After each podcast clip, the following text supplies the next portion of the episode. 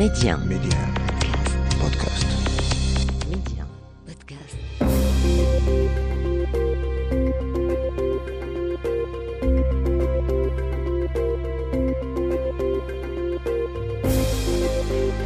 L'Afrique doit faire confiance à l'Afrique et le développement du continent passe par les Africains eux-mêmes avant tout.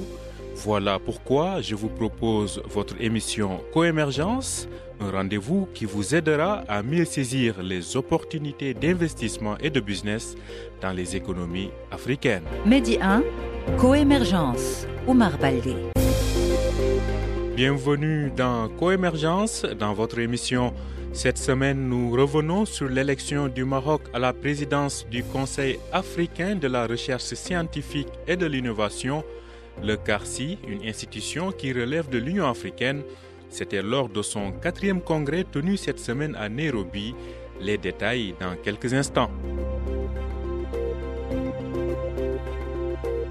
Malgré les nombreux différents politiques qui paralysent l'Union du Maghreb, les échanges économiques ont encore une chance de décoller grâce à la ZELECAF, c'est l'avis de la Commission économique des Nations Unies pour l'Afrique, qui estime que l'Afrique du Nord a beaucoup tirer de la zone africaine de libre-échange.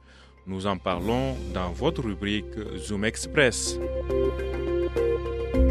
Mohamed Jouahri, directeur général de Casa Events and Animation, est notre invité.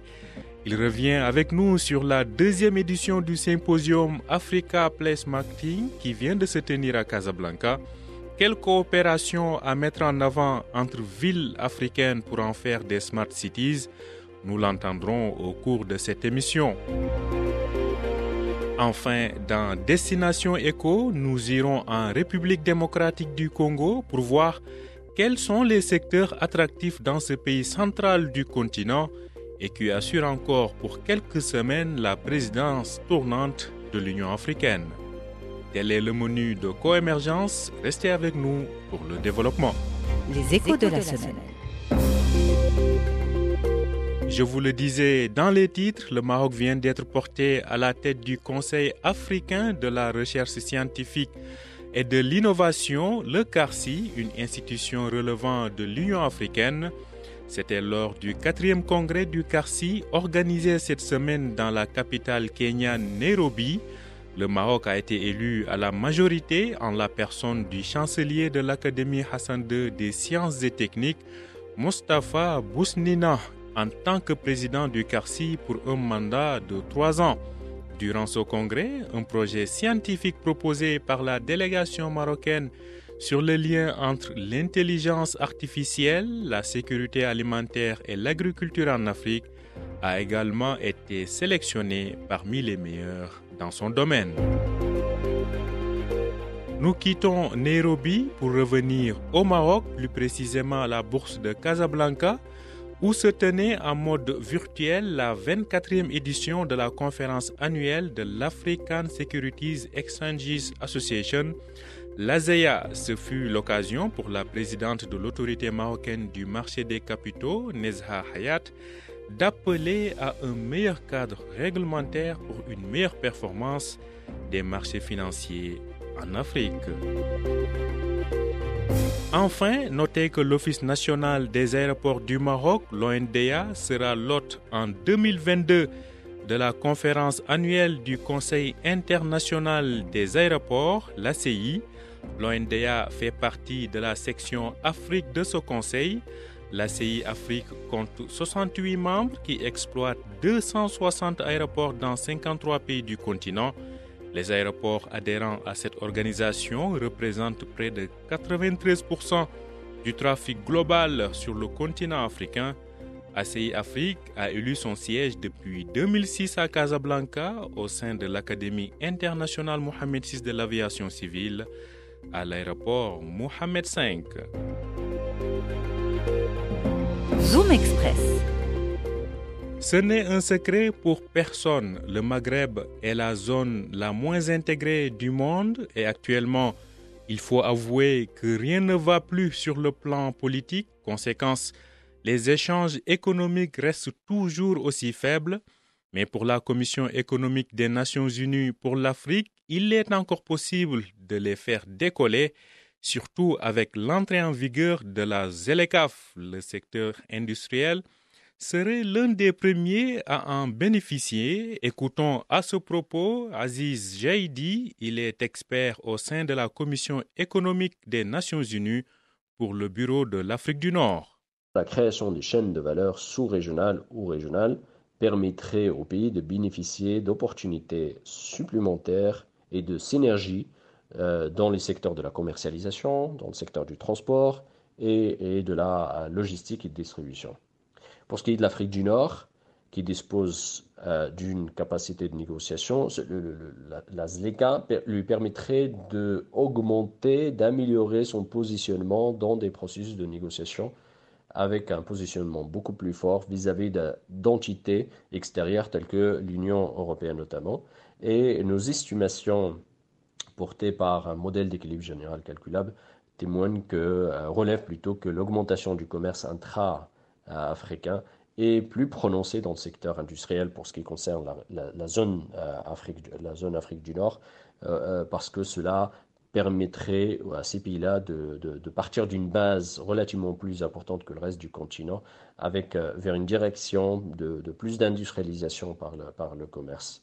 Le commerce intra-africain des, des, seuls produits industriels augmenterait d'environ 25%, entre 25 et 30% euh, contre 15 et 20 pour le reste euh, des échanges. On parle là de entre 36 et 44 milliards de dollars supplémentaires sur les produits euh, industriels dont la zone, dans la, région Afrique du Nord serait la première des bénéficiaires en comparaison avec le reste du continent. De nombreux secteurs pourraient donc bénéficier de l'application de la ZLECAF en Afrique du Nord, mais au-delà des secteurs productifs, c'est toute la problématique du chômage et des défis sociaux qui pourraient commencer à connaître un début de réponse efficace. Écoutons à nouveau Aziz Zaidi, il est expert au sein de la Commission économique des Nations Unies pour le Bureau Afrique du Nord. L'intégration commerciale, euh, financière et économique euh, en général a un impact sur la stabilité sociale et politique dans la sous-région et dans toutes les régions, hein, que ce soit au continent ou ailleurs.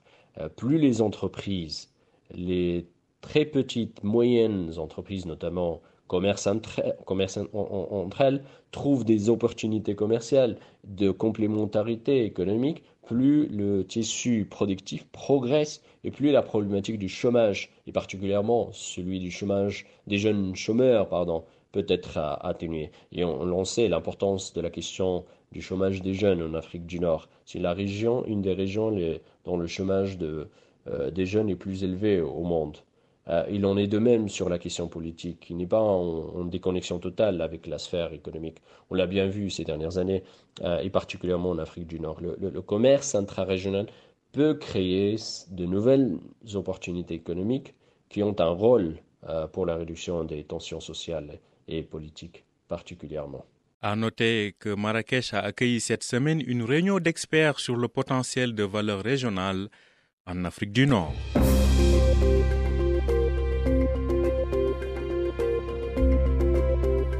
Coémergence, l'invité. Notre invité est Mohamed Jouahri, directeur général de Casa Events and Animation. Il revient avec nous sur la deuxième édition du symposium Africa Place Marketing qui vient de se tenir à Casablanca.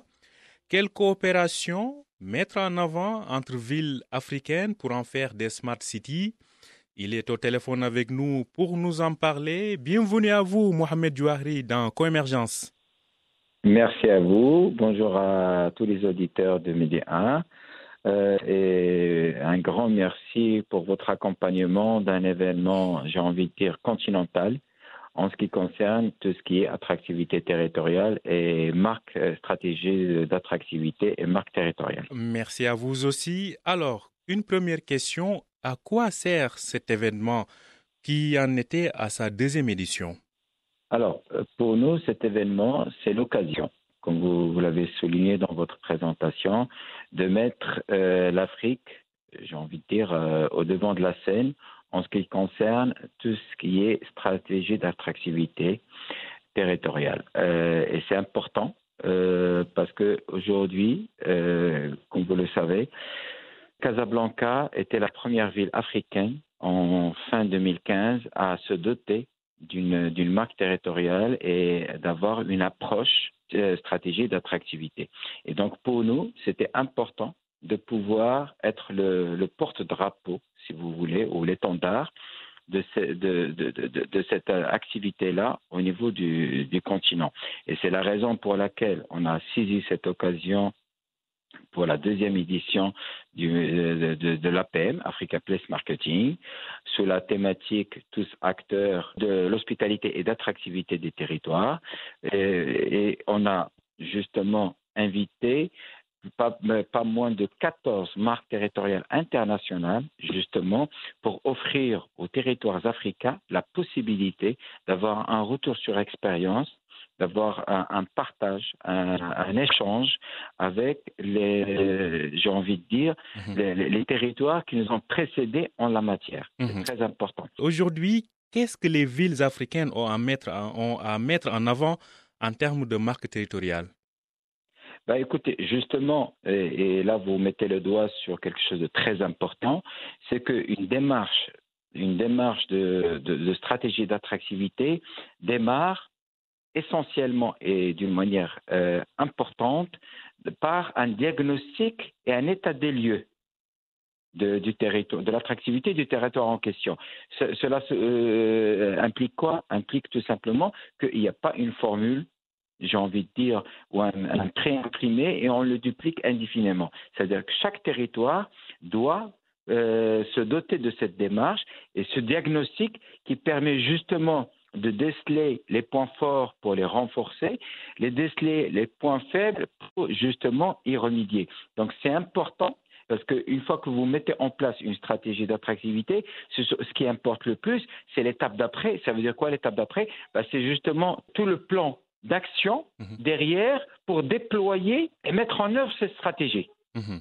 Donc c'est vraiment important. Mhm. Et d'ailleurs, euh, on, a lancé euh, à la première journée de ce symposium un think tank. C'est la première fois, euh, j'ai envie de dire, au niveau africain, un think tank qui ne porte que sur ça, avec une thématique très directe, très simple.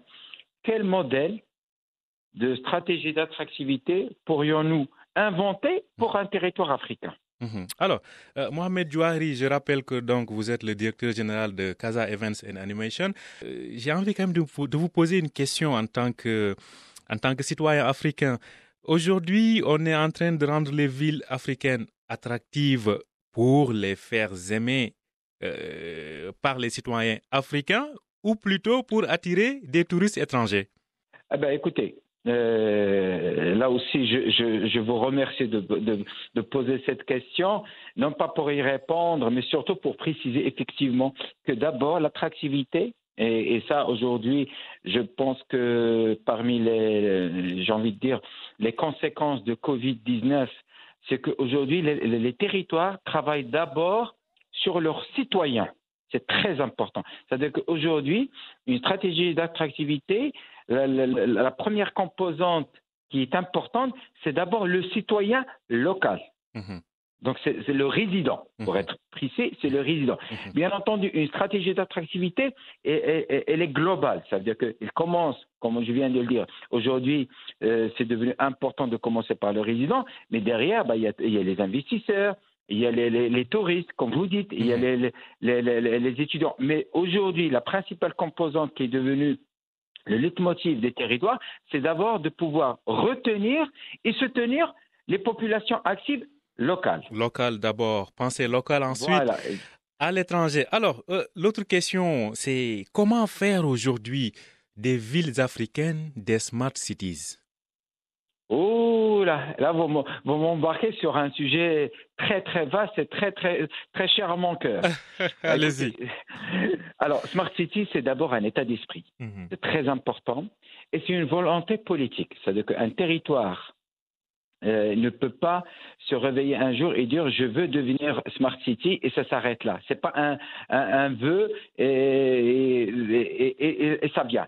Et c'est pour ça que j'insiste, c'est vraiment un état d'esprit, ça veut dire qu'il faut vraiment le vouloir, et, et derrière, il faut que la, la, la volonté politique suive. Mhm. Donc ça d'une part. Mhm. D'autre part, euh, Smart City, euh, comme le, je, dirais la stratégie d'attractivité et une marque territoriale, c'est du, du cas par cas. C'est-à-dire qu'aujourd'hui, Smart City, comme vous le savez, c'est d'abord euh, le, le, citoyen qui est au cœur de la, la réflexion au cœur de justement de cette démarche smart et, euh, il passe, en tout cas, je parle de nous, territoires africains, mhm.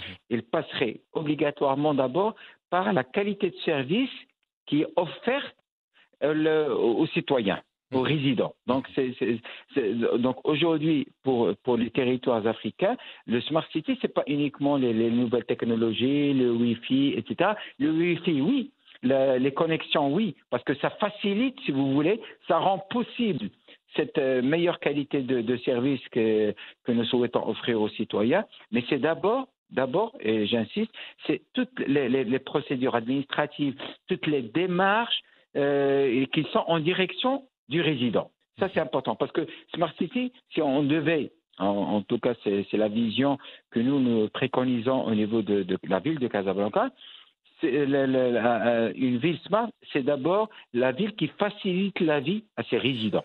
Une ville smart, c'est une ville qui facilite la vie à ses résidents et citoyens. Je pense que tout est dit. Merci beaucoup, Mohamed Djouari. Je rappelle que vous êtes le directeur général de Casa Events and Animation. Vous interveniez donc dans Coémergence à l'occasion de la deuxième édition du symposium Africa Place Marketing qui vient de se tenir à Casablanca. Merci encore une fois. Merci à vous. Au revoir. Au revoir.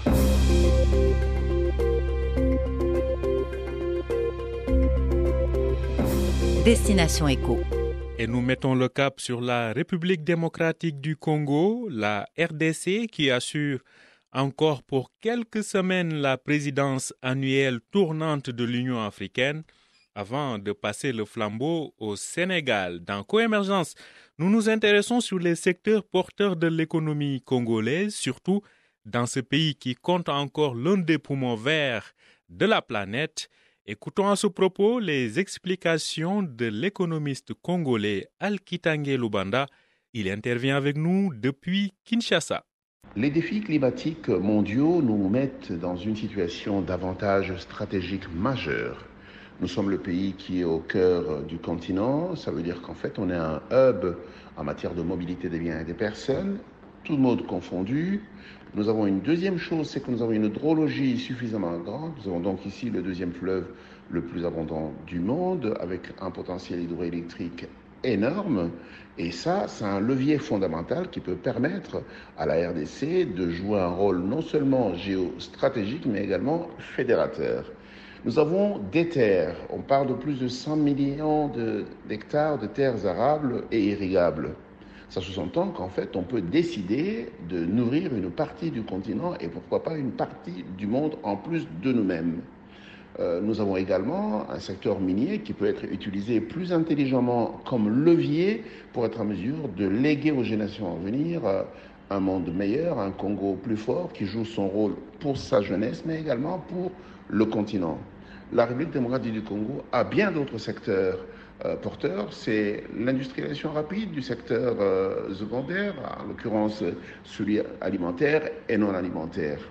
Et je pense que pour réussir ces défis, il faut que la République décide d'investir intensément sur le capital humain, sur les deux facteurs. Un, l'espérance de vie est trop faible en ce moment pour espérer pouvoir investir dans des gens pour qu'ils aient le temps de rembourser à la République.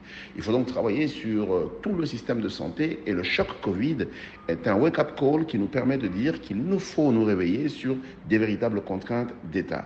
Le deuxième facteur, bien sûr, c'est la compétitivité des hommes. Donc l'instruction et l'éducation doivent être restructurées pour être en mesure d'être prêts aux défis du futur d'être prêts aux défis du futur. Merci à vous, euh, Alkitenge Lubanda. Je rappelle que vous êtes économiste et vous nous parliez depuis Kinshasa, la capitale de la République démocratique du Congo.